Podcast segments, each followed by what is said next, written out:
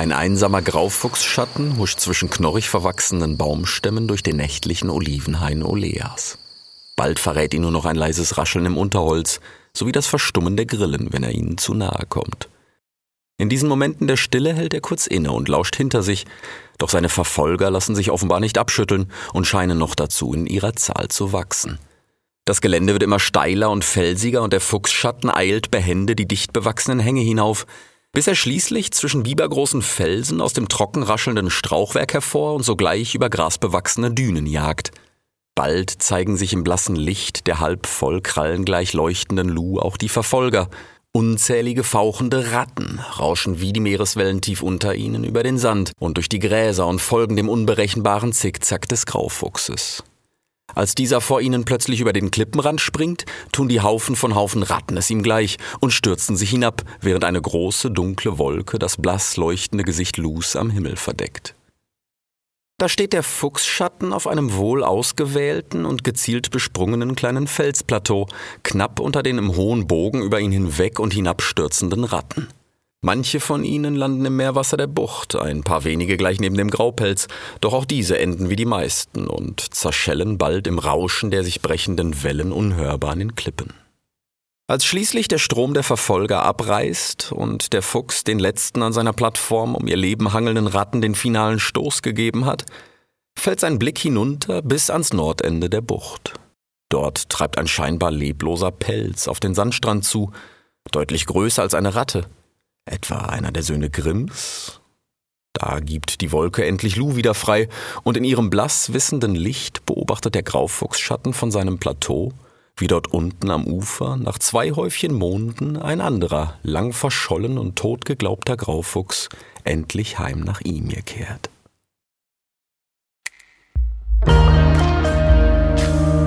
Rix der Graue Ein Märchen der Gebrüder Sommer viertes Buch. Vom Baum am Ende der Welt. Kapitel 1 Das Ende der Welt. Als der Himmel noch jünger war und das Feuer des letzten Kongresses von Serapeum noch keinen Haufen Tage verloschen, da wurde Rix der Graue ohne Bewusstsein, dafür mit seinem geflochtenen Kranz um den Hals, an den groben Sandstrand der großen Bucht Oleas gespült. Sowohl die Schildkröte Sagan als auch der Waschbär Rack hatten es beim Abschied für eine schlaue Idee gehalten, den Kranz, wenn neuerdings auch ohne Linse, als Rettungsding umzulegen, wie der Waschbär es nannte, für genau einen Fall wie jenen, den der Graufuchs gerade hingelegt hatte.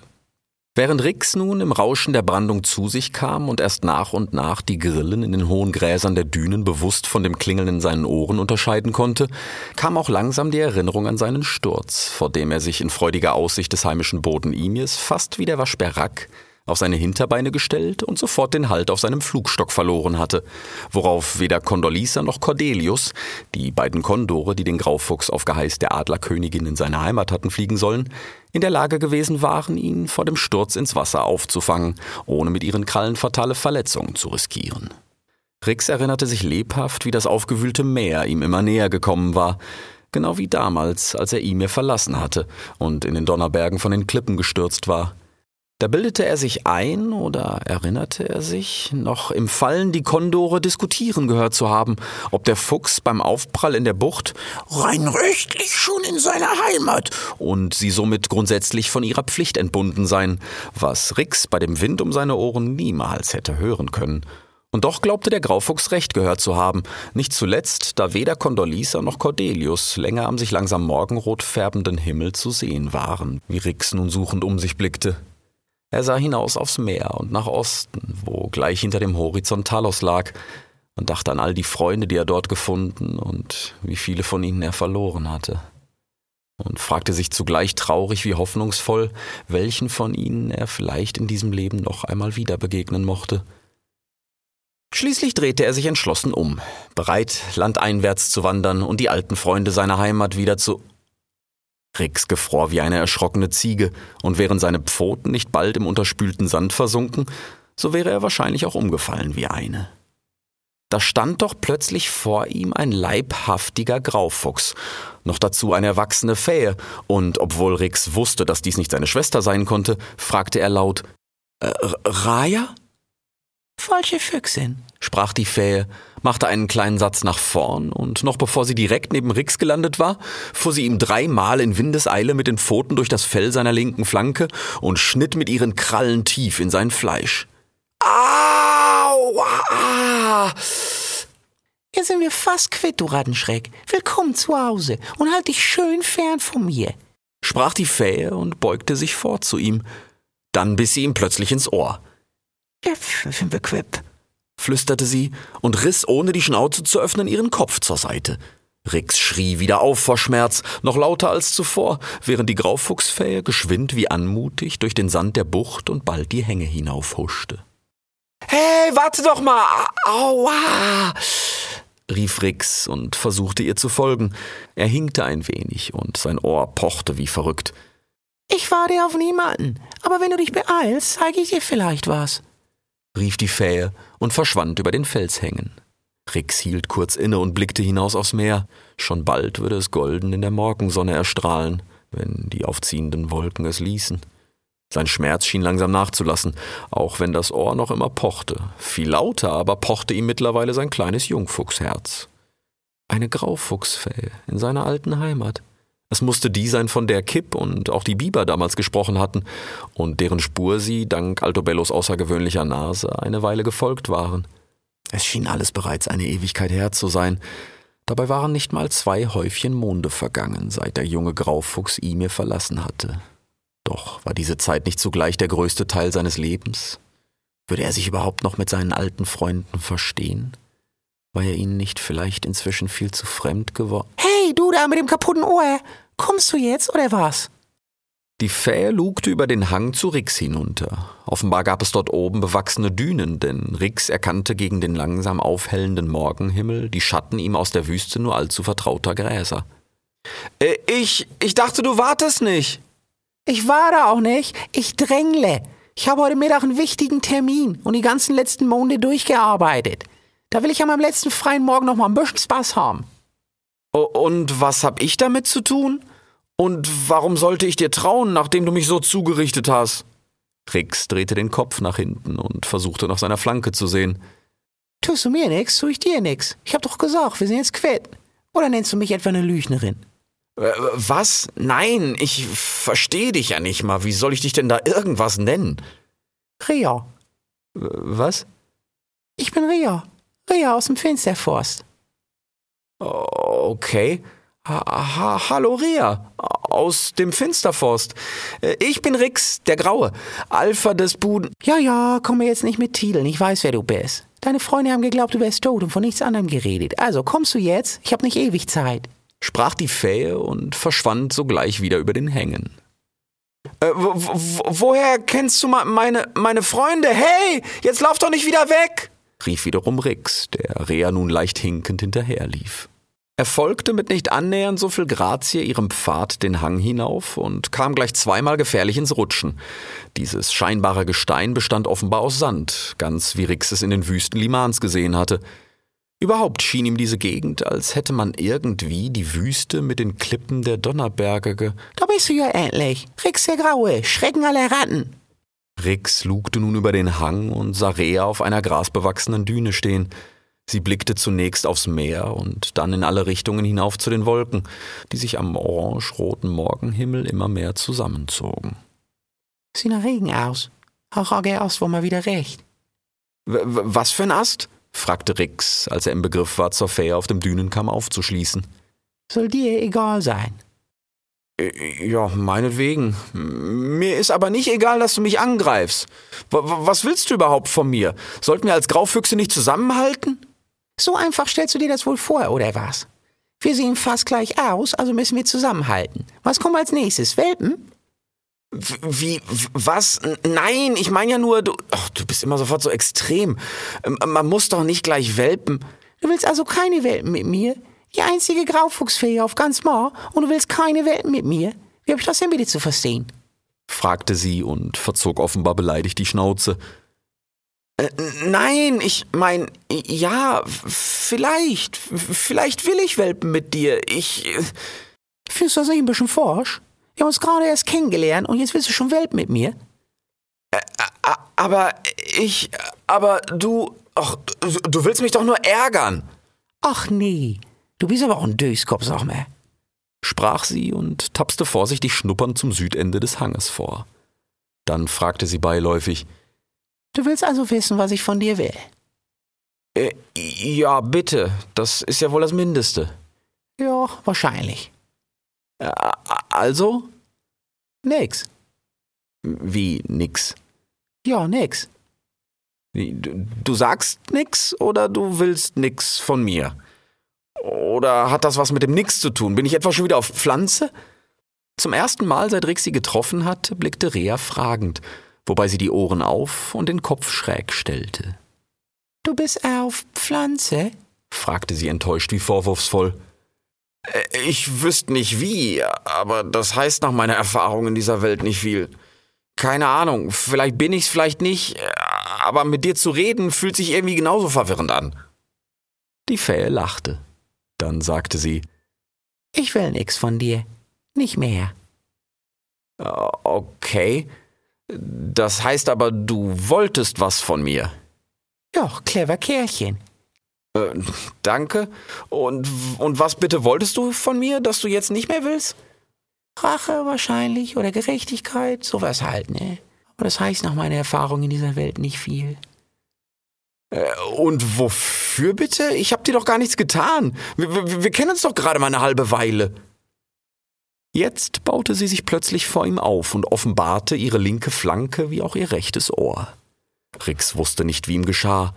Da präsentierte sich im wenigen goldroten Morgensonnenlicht, das durch die immer dichter werdende Wolkendecke drang, vor ihm die junge Graufüchsin, vielleicht ein halbes Jahr älter als er, um sie herum nur Sand, Grillen, Gräser und das Meer. Sie war das Schönste, was Rix je gesehen hatte, und allein bei ihrem Geruch konnte er alles um sich herum vergessen. Ihr Anblick vor dem wolkenverhangenen Himmel am Ende der Welt sollte sich ihm einbrennen und bis an sein Lebensende bei ihm bleiben, als eine Erinnerung so kostbar wie frische Achua in der Wüste.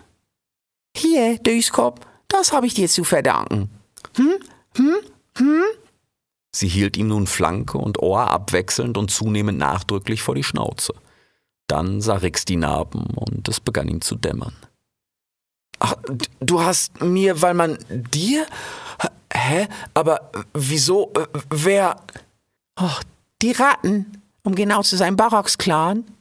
Als du ihn damals gerissen hast, hast du dir Feinde fürs Leben gemacht. Dein Leben wohlgemerkt.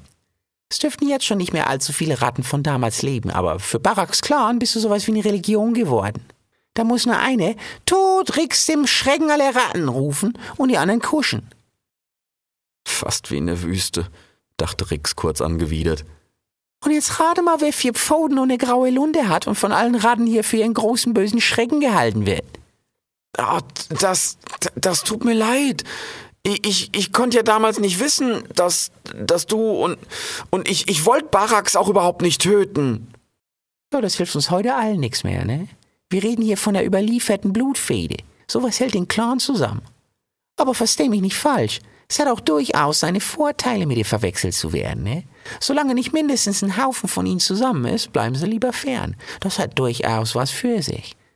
Nur manchmal rotten sie sich zu vielen Haufen zusammen und machen Jagd, so wie heute Nacht.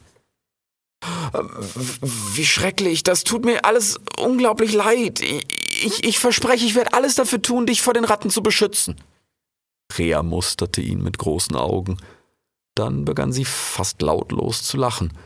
Rix fühlte sich plötzlich wieder wie ein törichter Jungfuchs. ja, das ist sicher gut gemeint, aber ich komme ganz gut alleine klar. Und je nachdem, wie mein Termin heute Mittag läuft, soll ich dabei komplett meine Ruhe haben. Aber genug von mir. Was treibt dich zurück nach Imir? Und wo warst du? Deine Freunde haben dich längst für tot erklärt, sag mal. Die bauen sogar Gerichse zu deinen Ehren. So bauten die Tieren. Ja, Schutz vor Wetter und Räubern bieten. Ich weiß, hat mir schon mal jemand erzählt.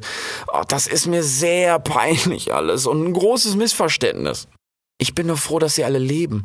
Äh, tun sie doch, oder? Du, du redest immer so, als würdest du sie kennen. Kipp, Altobello, Tubal. Das Eichhörnchen, der Bär und der Biber, ja, die kenne ich. Wobei den Biber nur aus seinen Erzählungen von seinen Pferden. Der ist hoch in die Donnerberge ausgewandert. Hat sich wohl fürchterlich mit seinem Bruder zerstritten. Äh, Kebal, Kuman oder so. Äh, äh Kenan. Ja, das klingt richtig. Ja. Und die anderen beiden wuseln halt normal zwischen Gelmi und Castoreum rum und basteln irgendwas, ne? Wobei der Bär wahrscheinlich gerade noch Winterschlaf halten dürfte. Und es würde mich nicht wundern, wenn das Eichhörnchen dann gleich noch daneben liegt. Da musste Rix von Herzen lachen. Diese Fähe kannte seine Freunde offenbar tatsächlich, und wenn sie den Kopf nach hinten warf, weil sie ihr still keuchendes Lachen lachte, war sie wunderschön. Nicht nur dann, auch wenn sie die Augen weit aufriss und ihn ansah, als wäre er ein Unaki, oder wenn sie die Augen zusammenkniff, weil sie sich wild mit der Hinterpfote das Nackenfell kratzte. Rix merkte plötzlich, dass er sie anstarrte und träumte. Er schüttelte schnell die Ohren. Dann sprach er und, und, und du kommst aus dem äh, Finsterforst? Wo, wo, wo ist denn das? Da fiel ein Schatten über Reas Gesicht. Hoch im Norden, an der Südwestgrenze zu Grimms Heimatrevier. Nicht, dass das da oben wirklich einen Unterschied machen würde. Rick sah, wie Reas Augen gedankenverloren in die Ferne blickten, wobei sie langsam und fast unmerklich die Ohren anlegte und die Lunte zwischen die Hinterbeine klemmte. Er kannte sie nun kaum eine Weile, und doch schmerzte es ihn, sie so zu sehen. Äh, was, äh, was, was wolltest du mir denn jetzt hier zeigen? Rix hüpfte freudig vor die Fähe. Dann legte er sich lauernd auf den Boden und wedelte mit seiner Lunte am hoch in die Luft gestellten Hinterteil, während er sie hechelnd und mit gespannten Augen anstrahlte. Er sah, wie Rea sich sichtlich entspannte, und Rix begann noch freudiger zu wedeln. Oh, Deine Freunde haben viel von dir erzählt, aber nicht, dass du so knuffig sein kannst. Rix wurden die Ohren ganz warm. Er begann verschämt aufzustehen und versuchte eine möglichst würdevolle, im Idealfall alphahafte Haltung einzunehmen, was ihm allerdings nicht ansatzweise gelingen wollte. Rea beobachtete das Schauspiel mit schräg gestelltem Kopf und kicherte milde. Es war das Schönste, was der junge Graufuchs je gehört hatte wobei Heel mal sowas angedeutet hat. Aber du hattest mich ja was gefragt, was ich dir zeigen wollte. Äh, ja, ja, genau, genau, sagte Rix, noch immer unsicher durch angedeutete Posen wechselnd, bis Rea schließlich voraustapste und er ihr erleichtert folgte. An der äußersten Südspitze des Hanges blieb sie stehen. Das hier ist das Ende der Welt. Das wollte ich schon sehen, als ich noch eine kleine Welpin war. Das klang damals alles so furchtbar spannend, ne? Aber das ist doch gar nicht das Ende der Welt. Äh, kein Häufchen Weilen wie der Kondor fliegt nach Osten und man ist schon in der Wüste. Ja, voll mies, oder? Ich dachte ja auch, das Ende der Welt, da muss ich hin. Weiter kann man nicht nach Süden. Und dann erklärt mir irgendwann Rage aus, dass es nur ein alter Name ist, der einfach bei den Tieren hängen bleibt, obwohl sie schon seit Haufen von Generationen besser wissen. Aber zumindest das Ende von ihm hier ist es. Und deshalb bin ich dann trotzdem gekommen, ne? Naja, deshalb und weil ich heute Mittag in der Bucht unten einen Termin habe. Aber unter dem Ende der Welt hatte ich mir zumindest als Welpin definitiv was anderes vorgestellt. Ein Wasserfall, ein bodenloses Nichts oder so. Oder ein Berg, der Feuer speit, irgendwas Imposantes, Endgültiges halt, ne? Und nun ist es nur ein oller Hang mit einem Häufchen Dünen. Nicht mal ein Bächlein oder ein Baum. Einfach Sand, Gräser und unten überall Wasser. Wobei hier eigentlich früher mal ein Bächlein lang geflossen sein soll, meinte Rage erst. Ich such schon, ob's hier noch ein altes trockenes Bett gibt. Sprach Rea und begann wieder ihrer am Boden schnuppernden Schnauze zu folgen. Rix schüttelte wiederum erneut die Ohren. Wie in Trance hatte er der Fähe gelauscht. Wir, wir könnten hier einen Baum hinpflanzen. Also nur, wenn du willst, rief Rix und sprang ihr hinterher. Von seinem kurzzeitigen Hinken fehlte mittlerweile jede Spur. Wie meinst du das? fragte Rea weiter um sich schnuppernd. Naja, so wie ich sage, wir können hier einen Baum einpflanzen. Hier so ein wie die Olivenbäume da hinten. Hier im Sand? Ja klar, das habe ich auf Serapeum gelernt. Ist das eine Pflanze? Was? Nein, das ist eine Insel auf Talos. Ist Talos nicht selbst eine Insel? Ja, schon. Und wie soll das dann bitte gehen? Eine Insel auf einer Insel? Äh, nein, also Serapeum liegt im Wasser, wo zwei Flüsse sich kreuzen. Das sieht dann vom Himmel aus, als würden die im Kreis fließen. Jetzt willst du mir weismachen, du könntest im Sand Bäume anpflanzen und jetzt tust du auch noch so, als könntest du fliegen. Ganz ehrlich, ich hatte ein bisschen Hoffnung, dass der einzige Graufuchs auf Mauer vielleicht auch, naja, der Richtige ist oder so. Und als du vorhin so knuffig warst, da hab ich kurz gedacht, das könnte was werden. Aber jetzt nahst du, du könntest fliegen und so ein Schied. Klingst fast wie all die anderen Angeber hier. Was? Nein, ich kann doch nicht fliegen. Mich haben zwei Kondore hier hingeflogen, auf einem Flugstock. Da habe ich Serapeum von oben gesehen. Das ist auch nichts zum Angeben. Das würde ich niemandem empfehlen. Voll unbequem und lebensgefährlich. Und, und, und ich weiß, dass man hier einen Olivenbaum einpflanzen kann, weil ich das an der Akademie der neuen freien Künste auf Serapeum gelernt habe. Da haben wir nach der Flut den Garten fast komplett neu bepflanzen müssen. Sprach Rix und begann ein kleines Loch in den Sand zu graben. Dann ist Serapeum wohl sowas wie das Adebarium, wo so hohe Tiere schlaues Zeug und errichten? Also Adebarium kenne ich nicht, aber sonst kann man das wahrscheinlich so sagen, ja. Oder konnte. Äh, jedenfalls brauchst echt nicht viel. Ein simples kleines Loch, das krieg sogar ich gegraben, und dann ein paar Oliven, beziehungsweise deren Steine und viel Geduld. Ein bisschen Erde oder ja, so natürlicher Dünger könnte nicht schaden, aber alles zu seiner Zeit.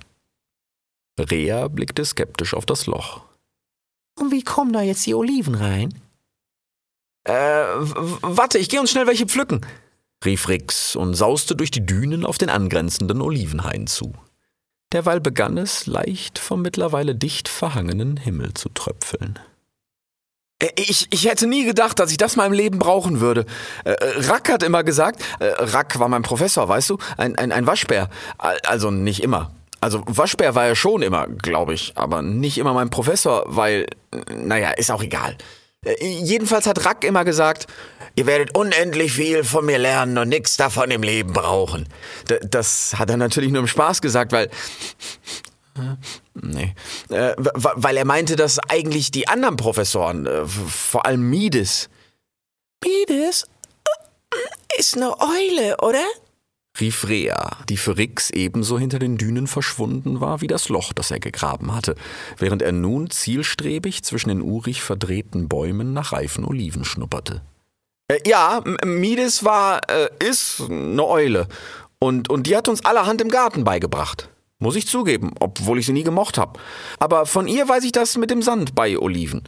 Ich, ich kann ja normal gar nicht graben, aber für so ein paar Löcher beim Wiederaufbau nach der Flut hat's gereicht. Das hat sogar richtig Spaß gemacht irgendwie. Mit den ganzen Kameraden. Rix verstummte. Wie viele von diesen Freunden hatte er nun schon wieder verloren? Er wagte es nicht, sie zu zählen. Er schüttelte sich kurz und schnupperte weiter. Äh, äh, wichtig ist nur, dass sie auch reif sind, die Oliven.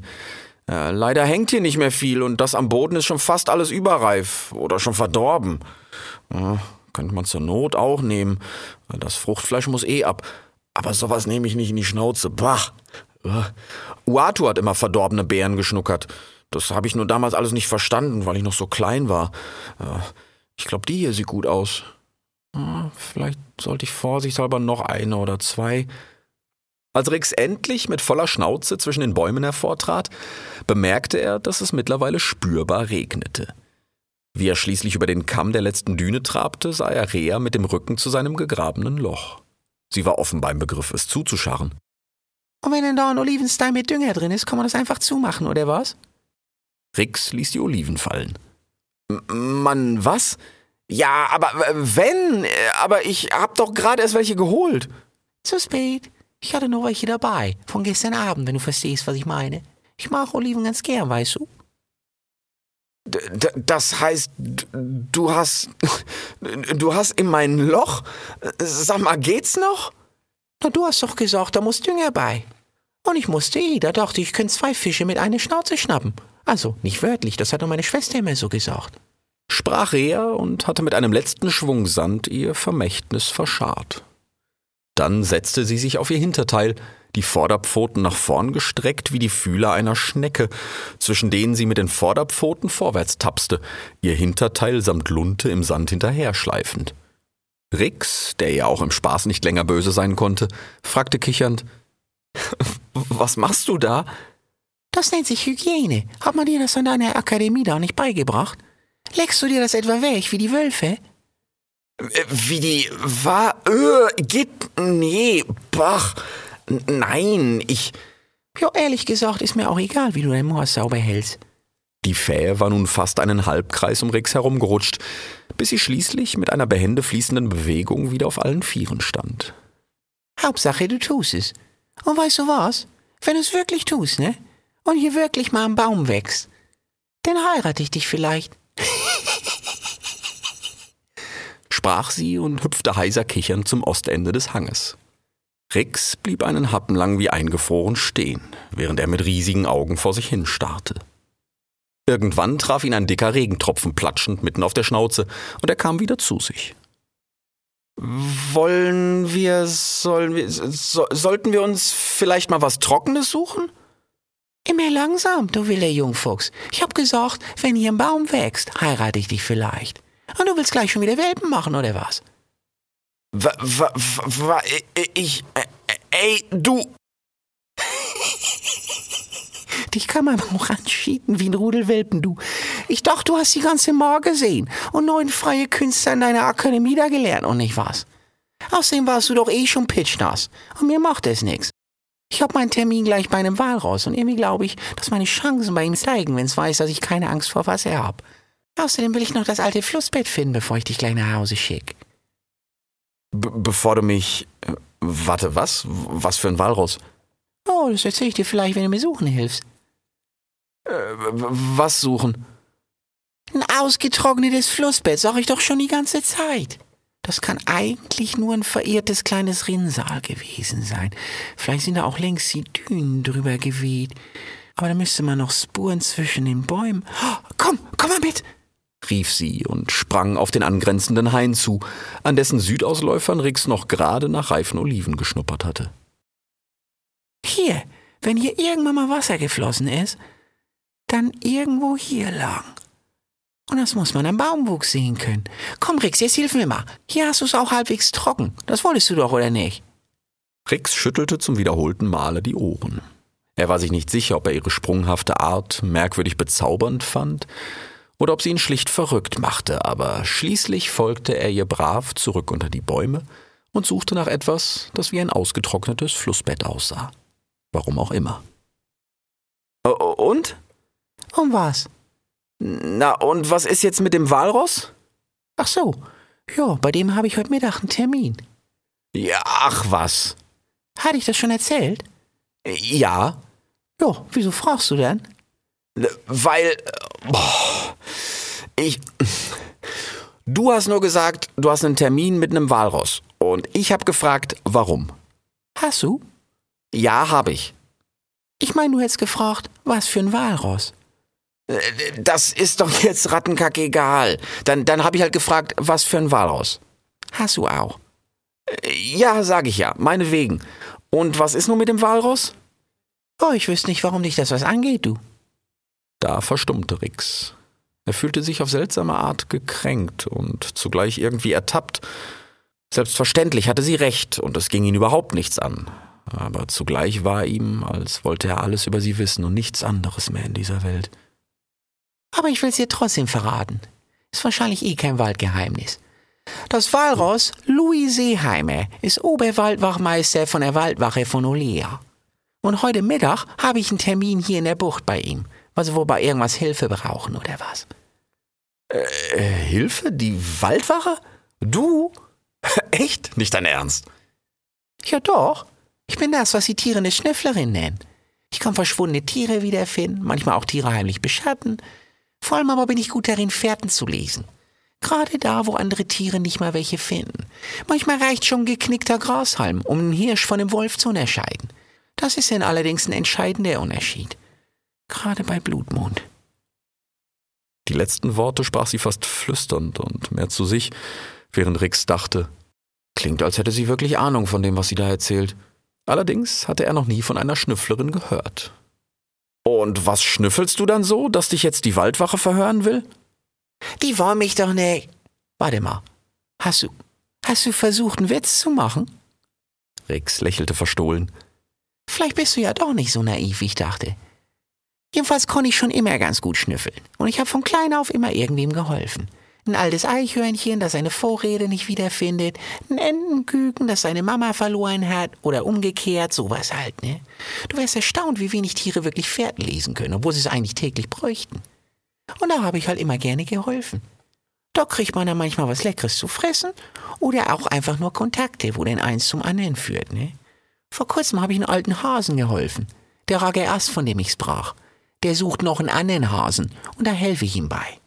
Gefunden habe ich ihn jetzt noch nicht, aber Rage Ast war wohl so angetan von meiner Arbeit, dass er seine Kontakte zur Waldwache hat spielen lassen, weil er weiß, dass sie wohl gerade Hilfe suchen oder was.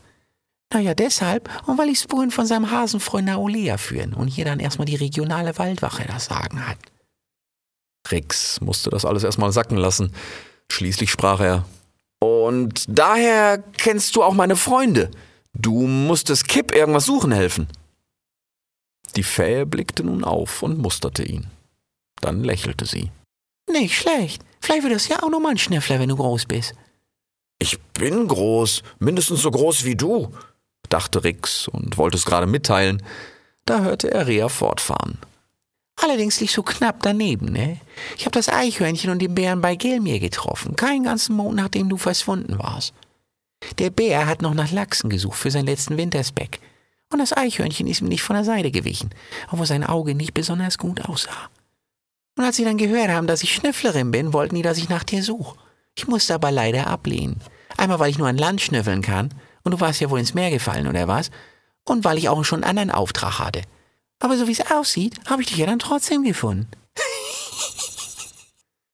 ja, das sieht ganz so aus. Ja, und wo warst du jetzt? Auf Talos oder was? Und was hast du da die ganze Zeit gemacht? Äh, ich, ja, boah, ich hab, äh, das, das war, das, das war alles irgendwie ein großes Abenteuer, aber sowas habe ich mir als Welpe auch alles anders vorgestellt.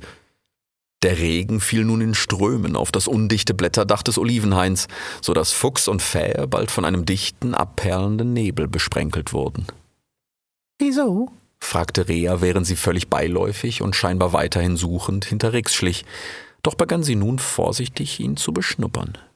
Na, ich, ich dachte irgendwie immer, Abenteuer sind einfach nur aufregend. Und das war's ja dann auch. Ich bin auf Elefanten geritten und mit Schildkröten geschwommen und sogar mit Vögeln geflogen. Aber ich wollte nie, dass jemand stirbt. Und, und dann noch so viele. Das klingt ja schlimm. Was denn passiert? Oh, ich weiß gar nicht, wo ich da anfangen soll. Ja, wenn du nicht weißt, wo, fang am Anfang an. Rix würde noch oft an diesen Moment zurückdenken. Immer wenn Rea auf ihre direkte und doch verspielte Art etwas auf den Punkt brachte, was für sie und vielleicht auch andere offensichtlich war, während Rix weder Wald noch Bäume sah. Das macht erstaunlich viel Sinn, ja. ja dann muss ich wohl mit Uatu anfangen. Uatu war ein Rabe, oder? Oh ja. Und was für einer. Also, äh, als der Himmel noch jünger war, es muss jetzt wohl fast ein ganzes Jahr lang her sein, da traf ich einst als unbedarfter Jungfuchs auf eben jenen Raben. Und wir fanden, just wie wir uns vorgestellt, äh, zusammen das Auge der Unaki. Was soll das nur wieder sein? Eine durchsichtige, froschgroße Linse, mit der man Feuer machen kann, sagte Rix zum Ende hin dramatisch. So, so, erwiderte Rea nur. Die Fähe war mittlerweile wieder dazu übergegangen, den Boden abzuschnüffeln. Nein, wirklich. Wenn man das in die Sonne. Ach, aber ich wollte ja ganz vorne anfangen. Also, Uatu und ich finden also diese Linse. Manche sagen das Auge von Sol, manche das Auge der Unaki. Ich weiß nur, dass ich's plötzlich in der Schnauze hatte. Was ich nicht wusste, war. Ich hab's, rief Rea irgendwann. Du hast was? Das Flussbett, Döskop. Jetzt können wir dich zu deinen Freunden schicken. Wurde auch Zeit, ist bestimmt schon fast Mittag. Da wurde Rix schlagartig kalt, von den Ohren bis zur Spitze seiner Lunte. Er hatte von Anfang an gewusst, dass sie am Mittag gehen würde, und was ihm noch zu Beginn als ersehnenswerter Zeitpunkt erschienen war, hatte er zwischenzeitlich komplett verdrängt. Umso unvermittelter traf ihn nun mit aller Härte die Realität. Er hatte sich in die einzige Graufuchsfähe auf ganz Mar verliebt. Und sie würde ihn jeden Moment verlassen. Hatte sie nicht gerade noch was von heiraten gesagt? Vielleicht, wenn ihr Olivenbaum wächst? Aber sie hatte so vieles gesagt. Und sie sah so bezaubernd aus und roch so betörend, dass Rix ihr kaum Hey, Döskop, hast du mir zugehört? Rix schüttelte sich und lächelte verlegen. Du bist echt nicht gerade Hälse, kann das sein? Also nochmal. Das hier, das wollte ich dir zeigen. Das hier ist ein altes, ausgetrocknetes Flussbett. Das muss mal ein kleines verirrtes Seitenärmchen vom großen Lamechmeer gewesen sein. Und wenn ich das richtig sehe, ging der hier echt mal mitten über den Hang. Zwischen den Dünen, ja, egal. Die andere Richtung ist für dich wichtig. Da entlang kannst du dem jetzt immer weiter folgen. Dann triffst du höchstwahrscheinlich irgendwann auf den Lamechmir. Das ist ein großer Fluss, der Olea von Alvara trennt und sich aus dem großen Gelmir speist. Kennst du den? Äh, Gelmir, das, äh, das ist ein großer Stausee von den Bibern. Genau. Findest du von da nach Castoreum, wo die Bergbiber leben? Äh, ja klar. Dann wirst du da auch irgendwo deine Freunde finden. Nur eins noch.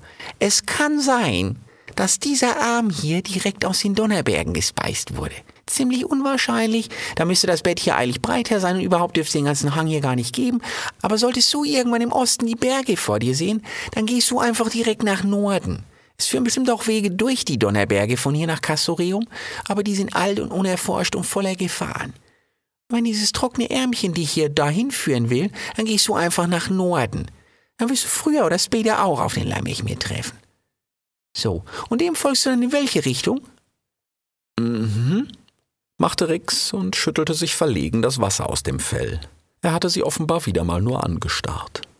Äh, ich, ich, äh, ich geh dann, äh. Er setzte sich und begann sich kräftig den Nacken zu kratzen. Ich, äh, geh nach. Nach Osten, Döskop. Wenn du den Lamechmir findest, gehst du nach Osten. Dann kommst du irgendwann zum Gelmir. So, und nu ist Daddel du. Ich muss runter zum Walross. Und du folgst schön dem Flussbett hier. Kann sein, dass du ab und zu ein bisschen buddeln musst, um's zu finden, aber buddeln kannst du ja. So. Ja, denn man tschüss. Ich denke mal, man sieht sich. Rix wurde nun noch kälter. Er wusste nicht, was er sagen sollte. Er wusste nur, dass er nicht gehen wollte. Hey, Döskop, sagst du nix? Ich. ich will nix sagen. Ich will nicht gehen. Die Fähe schnaufte. Oh, das ist knuffig von dir. Aber ich muss zur Waldwache. Und du hast ja letzten Sommer deine Freunde nicht gesehen. Pass auf, ich schlag dir was vor. Wir gehen jetzt erstmal jeder für sich unseren Weg. Und spätestens zum ersten Herbstmond treffen wir uns dann hier mal wieder. Und dann kicken wir, was sein Baum da so macht. Einverstanden? Erst im Herbst, dachte Rix. Doch so verzweifelt würde ein Alpha ganz sicher nicht reden, und eine Fähe wie Rea stand bestimmt auf Alphas. Also sagte er, äh, Im Herbst dann also. Rea aus dem Finsterforst, es war mir eine Ehre. Äh, möge Ma dich immer lecker nähren und Achwa sei mit dir. Dann drehte er sich entschlossen um und ging, immer der zugewucherten Spur des alten Flussbettes nach. Rea hatte bei seiner kurzen Ansprache den Kopf schräg gestellt und ihn angesehen wie einen völlig Fremden. Noch immer verharrte sie in gleicher Pose, bis sie schließlich irgendwann den Kopf schüttelte und dem Fuchs ihren Rücken kehrte, auf ihrem Weg hinab zur Bucht. Just in diesem Moment drehte sich Rix noch einmal um und sah ihr hinterher. Rea! Rea! rief er im Geiste und hoffte, sie würde sich noch einmal nach ihm umdrehen, noch einmal mit im Wind wehendem Pelz wegen ihm ihre zauberhafte Fähenschnauze rümpfen oder gar lächeln. Was gäbe er nur für noch ein Lächeln und das Blitzen ihrer wunderschönen Augen. Doch als sie den Kamm der grasbewachsenen Düne betrat und mit jedem Schritt aus seiner Sicht zu schwinden drohte, machte er schließlich wieder kehrt und folgte dem alten Flussbett, weshalb er verpasste, wie auch die Fähe ihm noch einmal verstohlen hinterherblickte, bevor sie kopfschüttelnd zwischen den Gräsern verschwand.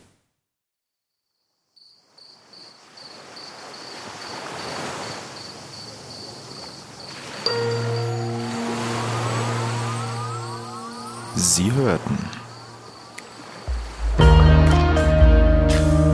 Rix der Graue. Ein Märchen der Gebrüder Sommer. Viertes Buch.